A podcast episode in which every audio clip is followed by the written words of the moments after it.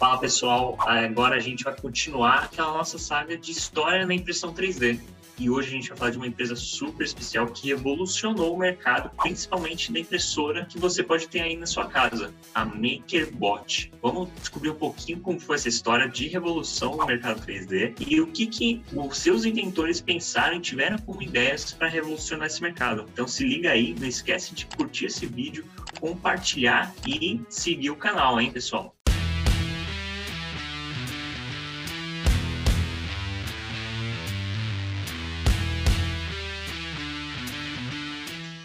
Bom, pessoal, hoje falaremos de MakerBot. MakerBot ela é um ponto que eu diria assim de separação do que era uma impressora industrial para uma impressora comum. Mas como é que isso começou? A gente sabe que um cara que encabeçou isso foi BrickPads. Mas como é que BrickPads começou isso, Luizão? Eles faziam parte de um grupo que eles trabalhavam em um projeto que chamava Hip Hap. Hip Hap era simplesmente um grupo de pessoas, engenheiros, que queriam desenvolver uma impressora 3D mais rápida e eles se juntaram para fazer um projeto open source. O que, que seria isso? É um projeto compartilhado com todo mundo da internet. A internet estava lá nos seus primórdios ainda, mas a ideia deles era compartilhar o projeto com o mundo e as pessoas iam dando feedbacks onde eles poderiam usar para melhorar o projeto que eles tinham e transformar aquele projeto cada vez melhor e maior e podendo compartilhar todo esse esforço com qualquer um que, que quisesse. E essa foi uma grande sacada dele, porque a ideia dele era seria, poxa, como é que eu tento popularizar de uma forma óbvia que dentro das condições de cada um a impressão 3D? Já existia a Stratasys, mas a Stratasys é, que nem no. Aliás, o card vai estar aqui, do vídeo da Stratas, da história da Stratas. Mas como é que eu consigo popularizar essa tecnologia? Porque ainda era algo muito distante.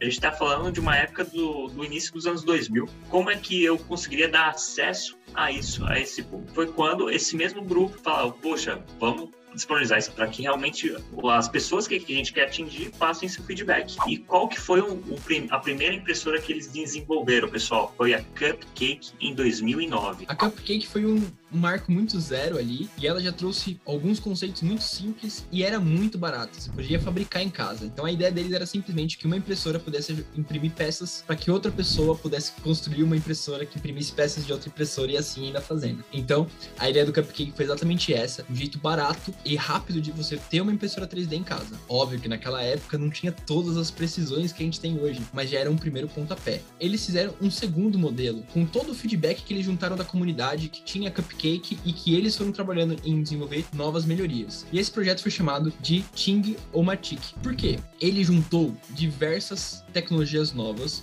onde já tinha os modelos de eixo Z que a gente trabalha hoje, já tinha temperatura de mesa aquecida, vários sensores de controle e regulagem das impressoras que a gente ainda vê hoje nas FDMs, começou com esse projeto e foi também uma revolução. Depois disso, o ano de 2013 foi uma virada de chave total para a empresa. Primeiro porque eles tiveram uma nova versão, que foi a Replicator, e depois porque a principal empresa que já acompanha o mercado começou a ficar de olho na estratégia da MakerBot, né, Luizão? A Replicator foi um marco importantíssimo para a história da FDM e para a história da MakerBot. Ela era uma impressora tão completa, com duas cabeças de impressão que você podia imprimir duas cores, ou um material de impressão e um material solúvel, era uma coisa muito complexa e que atendia um público muito grande. E era uma impressora de baixo custo. Esse projeto conquistou todo mundo, principalmente os chineses. E aí, no próximo episódio, Fiquem ligados que a gente vai falar sobre eles. Mas a Replicator, ela chamou a atenção da Stratasys. E a Stratasys acabou comprando a MakerBot exatamente em 2013. E aí, a partir desse momento, a MakerBot para de fazer projetos open source e foca em virar uma divisão da Stratasys para fazer impressoras. E essa junção foi muito a favor da Stratasys, porque a Stratasys estava muito focada na linha industrial e viu crescendo o segmento de desktop para as pessoas e ela não tinha nada desenvolvido para isso. Então, essa fusão dessas duas grandes empresas ia trazer uma empresa muito mais forte e competitiva no mercado. E reparem que a MakerBot ela trouxe um componente que é o acesso. Então, um mundo que era distante começou a ser mais presente e não percam o próximo vídeo de história de impressão 3D que a gente vai dar continuidade nesse assunto, né, Luizão? Exatamente, mas antes disso, trazer para vocês aonde que a MakerBot chegou depois da fusão da Stratus. Ela conseguiu, juntando com todo o conhecimento que a Stratus tinha, mais de 15 patentes foram incorporadas em um único projeto. E esse projeto era a base, era o Replicator, e hoje eles fizeram uma linha, que é a linha mais top da MakerBot, que é a linha Method. Depois vocês entram no site e dão uma olhada aqui, vou deixar algumas imagens dessa impressora. Ela é sensacional. A grande sacada é a cabeça removível dela, que você pode adaptar ela para o tipo de material que você vai imprimir. Então, ela tem diversos ranges de temperatura e toda, vamos assim, o enclausuramento da máquina, ela tem controle de temperatura para garantir que o ambiente de impressão tenha uma temperatura constante. Isso é essencial para peças de alta qualidade com materiais muito técnicos. A MakerBot hoje ela tem uma impressora que pode imprimir desde PLA, nylon, PCABS, fibra de carbono, galera.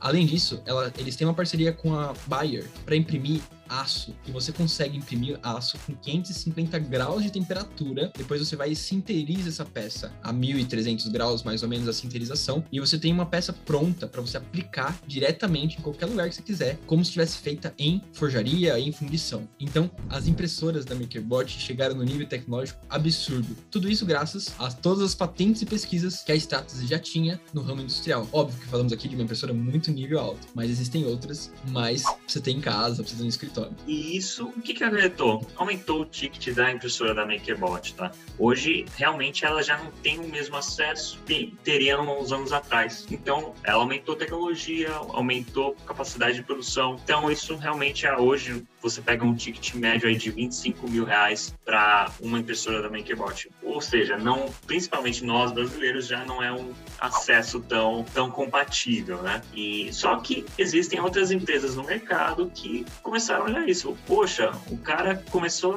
a não atender um público que geralmente ele atendia de fácil acesso. Que empresa será essa? A gente vai falar bastante dela, né, Leizão? Exatamente, empresas do nosso coração do Brasil. A gente fala no próximo episódio, então fiquem ligados. Se vocês curtiram, deixe seus comentários aqui, dê seu like, se inscreve no canal e fiquem ligados nos próximos episódios de A História da Impressão 3D. Isso aí, pessoal. Valeu!